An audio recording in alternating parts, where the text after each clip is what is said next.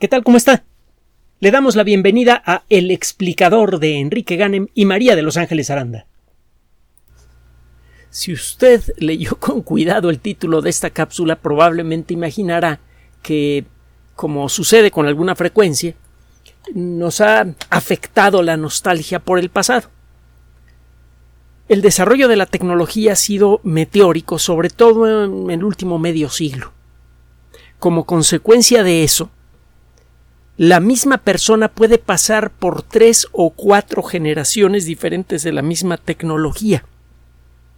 Piense usted en las técnicas que se usan para guardar y reproducir sonidos. Los discos eh, firmes de baquelita o algún otro material parecido de 78 revoluciones por minuto. Los famosos discos LP, los eh, audiocassettes, las cintas de 8 tracks, de 8 pistas,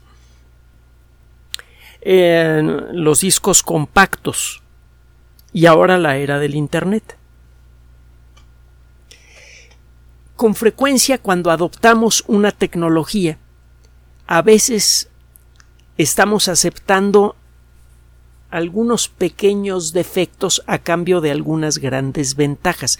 En el caso del audio, por ejemplo, los discos LP producen un sonido que, bueno, si tiene usted un equipo suficientemente bueno y tiene usted un oído suficientemente entrenado, pues sí es claro que el sonido es más uh, tibio, más agradable.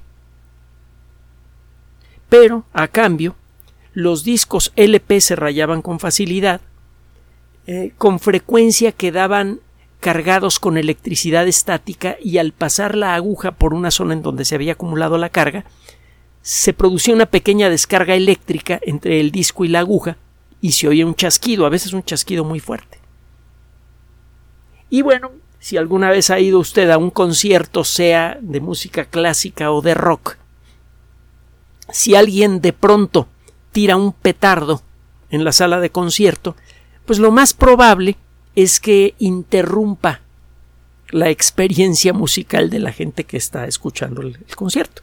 Y eso es más o menos el efecto, cuando menos que en mí y en muchas otras personas, tenían estas descargas eléctricas en los discos de vinil. Se necesitaban tornamesas muy caras, las uh, agujas y los elementos en donde se conectaba la aguja, lo que se conocía como la pastilla, eran si usted quería un sonido realmente bueno, eran escandalosamente caros. En aquella época, los elementos de una buena tornamesa podían costar varios centenares de dólares, incluso pasar de los mil dólares de aquella época. Además de los amplificadores, etcétera, etcétera. Entonces, el disfrutar de música sin ruidos y sin el siseo continuo del proceso de grabación el famoso hiss en inglés, que es lo que significa en español, siseo, restaban siempre un poco de la experiencia musical. Era necesario hacer el ejercicio mental continuo de borrar, de filtrar el sonido en la cabeza para poder escuchar la música. Cuando aparecieron los discos compactos esto desapareció para siempre. Desaparecieron eh, las descargas eléctricas, desaparecieron las rayaduras, cuando menos las rayaduras como las tenían los discos viejos, porque los compactos también se pueden rayar. Se dice que un disco está rayado cuando repite, el, mismo tramo continuamente. Bueno, aceptamos eh, muchas ventajas de los discos compactos, su pequeño tamaño, la enorme calidad del sonido, eh, libre casi por completo de, de ruidos parásitos. De hecho, los discos correctamente grabados, los discos grabados con tecnología digital, eh, eh, que han sido impresos por proceso digital, es decir, que han pasado por lo que se llama en el argot del ambiente el masterizado digital, esos discos tenían una libertad absoluta, tienen una libertad absoluta de ruidos parásitos. Sí distorsionan un poquito el sonido, lo hacen un poco más agudo, un poco más más amargo, no sé cómo decírselo. Pero esto es algo que apenas se alcanza a distinguir. la realidad. Y si usted estaba acostumbrado a hacer el ejercicio mental de borrar con su cabeza el siseo de los discos normales o el aún más importante siseo de las, de, las cintas de cassette o de ocho, de ocho pistas, el filtrar este pequeño problema que tienen los discos compactos se hacía fácil.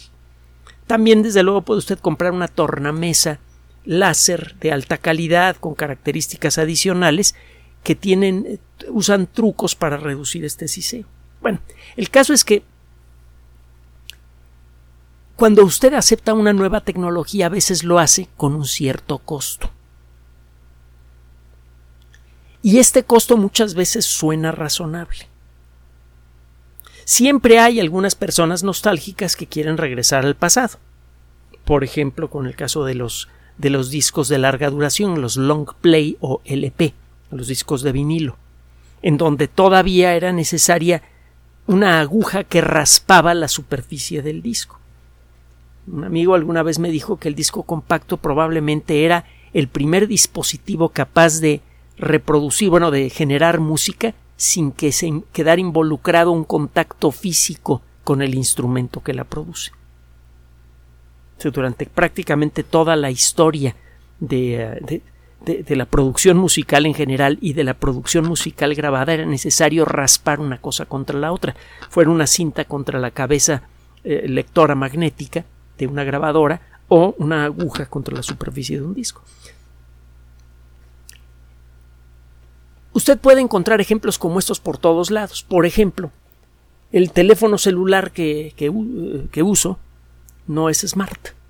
Después de las experiencias de hackeo que han tenido algunas personas que conozco y de rastreo, en donde queda claro que el celular sabe más de usted de lo que usted cree, pues eh, quedó claro que realmente se ganaba muy poco con la tecnología de los smartphones, que el teléfono sirve principalmente para hablar por teléfono, no tengo mucho uso para las famosas apps y eh, lo dejé de lado, pero eso por conveniencia personal. Hay gente que está haciendo eso por nostalgia de la tecnología antigua. Le aclaro esto porque lo que le voy a decir ahora, que encontramos Ángeles y un servidor en la revista Science Advances, que ya sabe usted que se trata de una publicación controlada por Editorial Science, y ya sabe usted la dimensión que tiene Science, eh, eh, este artículo que le encontramos Los Ángeles y un servidor no cae en la categoría de la nostalgia. Las bombillas eléctricas clásicas nacen en finales del siglo XIX, eh, principios del siglo XX, varias personas estaban trabajando en la construcción de bombillas. La primera persona en conseguir una bombilla de razonable larga duración y de precio razonable de fabricación fue eh, eh, Edison, Alexander Alva Edison, que por cierto, al igual que otros inventos de este caballero, hay motivos para creer que cuando menos algunos elementos de esta invención fueron eh, tomados de otras personas. Es algo que Edison hacía con mucha frecuencia. Bueno, eh, el caso es que la idea es muy simple. Mete usted en una bombilla de vidrio a la que le ha sacado todo el aire que pueda una pieza de metal por donde circula una corriente eléctrica. Muchos metales, cuando usted les hace pasar una corriente eléctrica, se resisten al paso de la corriente. La energía de esa corriente eléctrica se convierte en calor. Se comienza a calentar el metal hasta que empieza a brillar con una luz blanca brillante. Si no tiene oxígeno la bombilla, porque se le ha sacado usted todo el aire, no existen moléculas de oxígeno que por la alta temperatura se puedan combinar con el metal y oxidarlo.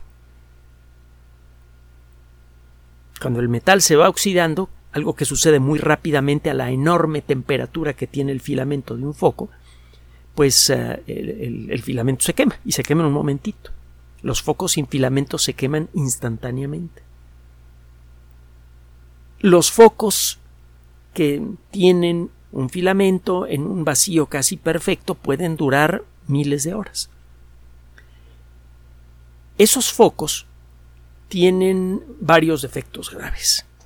Son de vidrio. Si se caen, se rompen y es fácil lastimarse con ellos. Además es un vidrio muy delgadito que con facilidad se quiebra y forma verdaderas navajas que si se clavan pueden resultar muy difíciles de sacar porque se quiebran fácilmente una vez que entran en, la piel. Pueden producir eh, eh, cortaduras muy severas. Pueden producir quemaduras muy graves. La superficie de un foco puede alcanzar una temperatura superior a los 100 grados centígrados, sobre todo si se trata de un foco que emite una luz muy intensa, por ejemplo uno de 100, 120 watts. Agréguele usted a eso eh, que la temperatura del filamento puede ser de varios centenares de grados centígrados y si por alguna razón se revienta el foco y el filamento cae, aunque deje de emitir luz, sigue muy caliente. Y si cae encima de una alfombra o de un mueble, etcétera, puede producir un incendio. A eso agréguele que estos focos emiten mucha luz, pero casi toda la luz que emiten es invisible a nuestros ojos. 9 de cada 10 partículas, en términos toscos, 9 de cada 10 partículas de luz emitidas por el filamento de un foco convencional son de luz infrarroja, un tipo de luz que no podemos ver. Entonces se necesita muchísima energía para producir una cantidad apreciable de luz visible. Bueno, sí, todo eso ya lo sabemos. Llegan los LEDs. Los LEDs parecen darle por completo la vuelta al asunto. Los LEDs son dispositivos electrónicos fabricados con los mismos principios con los que se fabrican los transistores. No nos vamos a meter ahorita en el detalle de la fabricación de los LEDs, ni de su principio de funcionamiento, que por cierto tiene que ver directamente con algunos de los aspectos más extraños de la mecánica cuántica, como el efecto túnel, donde usted puede encerrar en un frasco completamente cerrado a una partícula cuántica, si una partícula muy chiquitita, y esta en algún momento desaparece del universo y aparece eh, fuera del, del, frasquito, sin pasar por el espacio que hay en medio. Es el efecto túnel. Bueno, pues, muchos transistores utilizan efecto túnel. Y es modificando un poco el diseño de un transistor que usted puede fabricar un dispositivo que permite el paso de la corriente eléctrica en una dirección y en la opuesta no. A esto se le conoce como un diodo. Usted encuentra muchos diodos en el interior de un circuito electrónico de cualquier tipo, un televisor, una computadora, un horno de microondas. Hay muchos, muchas pequeñas estructuras que ve usted en la tableta en donde está la electrónica de estos dispositivos, que son en realidad diodos, son dispositivos simples que dejan pasar la, corriente en una dirección y en la otra. Ese es el papel del diodo. Algunos diodos, cuando son diseñados de la manera apropiada, hacen lo siguiente cuando la corriente cuando permiten el paso de la corriente eléctrica una fracción de esa corriente eléctrica se convierte en luz. Si usted diseña apropiadamente el diodo, nueve en términos toscos, nueve de cada diez partículas de luz emitidas por el diodo son de luz detectable para el ojo humano. Así que prácticamente con la décima parte de la energía usted puede obtener la misma intensidad luminosa en un LED en comparación con un foco clásico. Bueno, si eso ya me lo sí. Bueno, a lo mejor no, de todas maneras lo tengo que decir. Y eh, esto es para subrayar el hecho de que los LEDs parecen invencibles. Son muy duraderos, los puede usted conseguir con tonalidades muy diferentes, unas eh, cálidas, que por cierto son mejores para la vista que las tonalidades blanco brillante, otro día platicamos del efecto que puede tener el exceso de luz azul en la retina, no es una buena idea. Los LEDs entonces, ah, además son de plástico, no se, casi no se calientan, cuando menos un LED bien diseñado nunca tiene una parte que se caliente lo suficiente como para quemarle la mano a alguien. Sí llegan a generar mucho calor en algunos puntos, pero si el, LED está bien diseñado, estos sitios quedan aislados de la mano humana. Pues un LED típico puede, de buena calidad, puede durar 100.000 horas en promedio, contra las 8.000 horas de un buen foco convencional de filamento, que además gasta 10 veces más. Como que no tiene competencia. El foco de filamento es un fósil y merece estar en un museo. Bueno, un grupo de investigadores en China se puso a estudiar la tecnología LED porque tiene varios problemas. Uno de ellos es que no es fácil conseguir LEDs que emitan una luz que tenga la tonalidad eh, eh, correcta, compatible con nuestros ojos. Nuestros ojos evolucionaron adaptándose a la luz del sol. El sol emite una cantidad importante de luz amarilla, una cantidad un poco menos importante de luz verde, eh, una cantidad menos importante de luz azul, emite más bien si usted ve cuánta luz roja emite el Sol en relación a la cantidad de luz azul que emite, encontrará que emite más luz roja que luz azul. Eso le da esa tonalidad peculiar a la luz solar. Y nos sentimos más cómodos y además distinguimos mejor las formas y los colores en un ambiente que está iluminado con un foco que imita lo mejor posible la tonalidad del Sol. Los focos incandescentes lo hacen por naturaleza el filamento de un foco y la superficie del Sol emiten luz por el mismo motivo. Y es por esto que la tonalidad de la luz emitida por un filamento ultracaliente o la superficie del Sol es la misma. Entonces, si usted quiere un foco que le atine a la tonalidad correcta para nuestros ojos, pues le conviene un foco de filamento.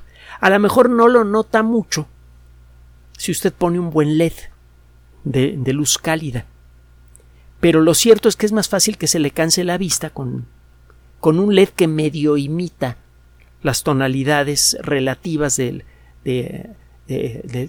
la, luz solar a un foco que las genera idénticas. Mm, los LEDs sí pueden tener una duración muy grande, pero todo depende del diseño. Los LEDs no solamente son estos diodos que emiten luz, tienen otros componentes electrónicos en su interior y esos componentes son muy sensibles a la temperatura. Si el LED está mal diseñado y no se ventila bien, algunos componentes pueden calentarse mucho y se descomponen. Entonces usted instala su LED, muy bonito, muy padre y todo, lo empieza a usar y al cabo de un tiempo empieza a perder intensidad luminosa, empieza a parpadear, empieza a portarse mal. Y empieza usted a hacer berrinche. El LED me salió más caro que el foco convencional, y en lugar de las 100.000 horas resulta que a las, a las 200, 500 mil horas ya está tosiendo. ¿Qué le está pasando? Y lo que está pasando es que está mal diseñado el LED. En algunos puntos la temperatura se vuelve excesiva y eso afecta a los componentes internos del foco. Claro está, usted puede abrir el foco y con un cautín y un multímetro, un medidor de, de, las características de una corriente eléctrica, puede detectar qué elemento electrónico de su foco falló y cambiarlo. Hay muchos videos en YouTube y en eh, Vimeo y en estos ambientes que dicen cómo arreglar un foco LED. El caso es que hay muy poca gente que tenga las ganas o la paciencia de tomar un cautín para arreglar un foco que falló. Mejor lo tiran a la basura. Muchos de los LED que están yendo a parar a la basura en estos días están en buen estado, solamente que tienen componentes electrónicos que fallaron por esto que le acabo de decir o por algún otro motivo. Una subida extrema de la, eh, intensidad eléctrica, que por cierto algo, es algo que no afecta a los focos convencionales de filamento, etcétera, etcétera, etcétera. Entonces, em, de arranque le digo, los LEDs en la práctica funcionan en general mejor que un foco convencional. Yo nunca volvería a poner un foco convencional en ningún lugar si tengo la alternativa de LED. Esta habitación está iluminada con LEDs.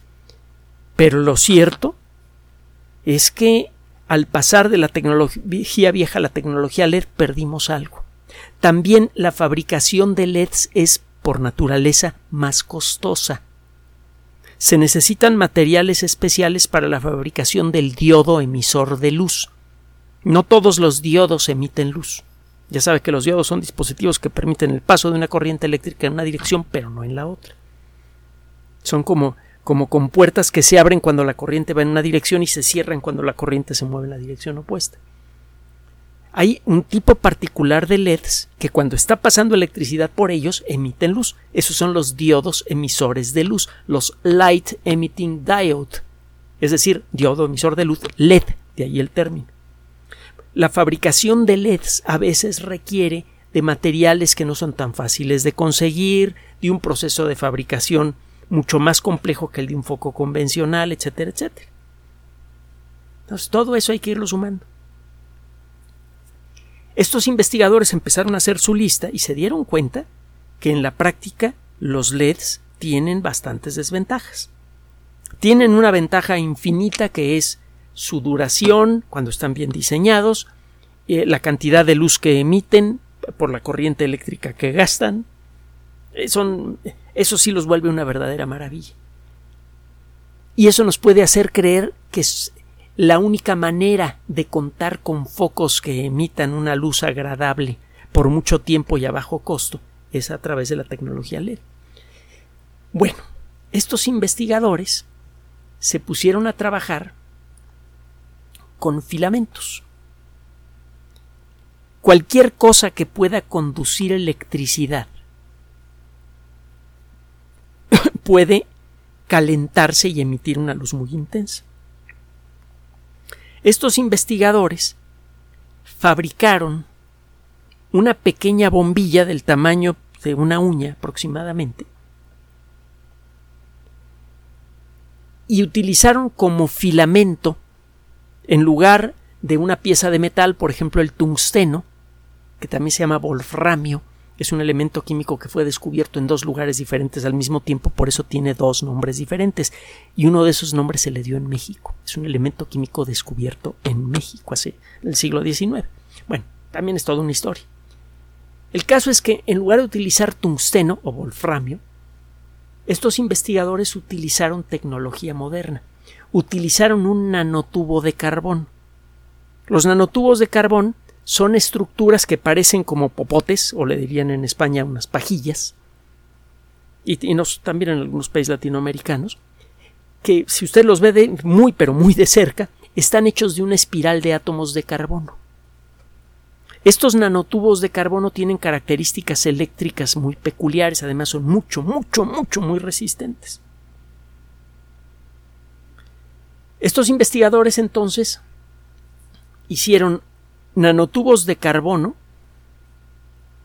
mezclados con un material cerámico hecho de nitrógeno y de boro. El boro es un elemento químico fácil de conseguir y el nitrógeno, pues qué carambas, tres cuartas partes de los átomos que metemos en nuestros pulmones cuando respiramos son de nitrógeno. De hecho, es más de tres cuartas partes. El 79% de los átomos que respiramos son de nitrógeno. Está por todos lados el nitrógeno. Bueno, estos investigadores entonces hacen un filamento que es una mezcla de nanotubos de carbón con un tubito de material cerámico hecho principalmente con nitrógeno y boro. Este material, este nanotubo, lo pusieron dentro de una caja de cerámica, no de vidrio.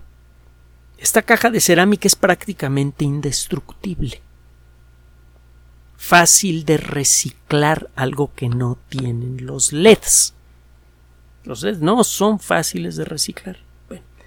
lo que hacen es una eh, cajita del tamaño, un cuadrito que parece una pastilla de, goma de mascar del tamaño de una uña, hecha de material cerámico. Adentro tiene un filamento compuesto con lo que le dije hace un momento y eh, tiene en su interior una cubierta de cuarzo. El cuarzo es el mineral más abundante en la corteza terrestre, está hecho de un átomo de silicio y dos de oxígeno.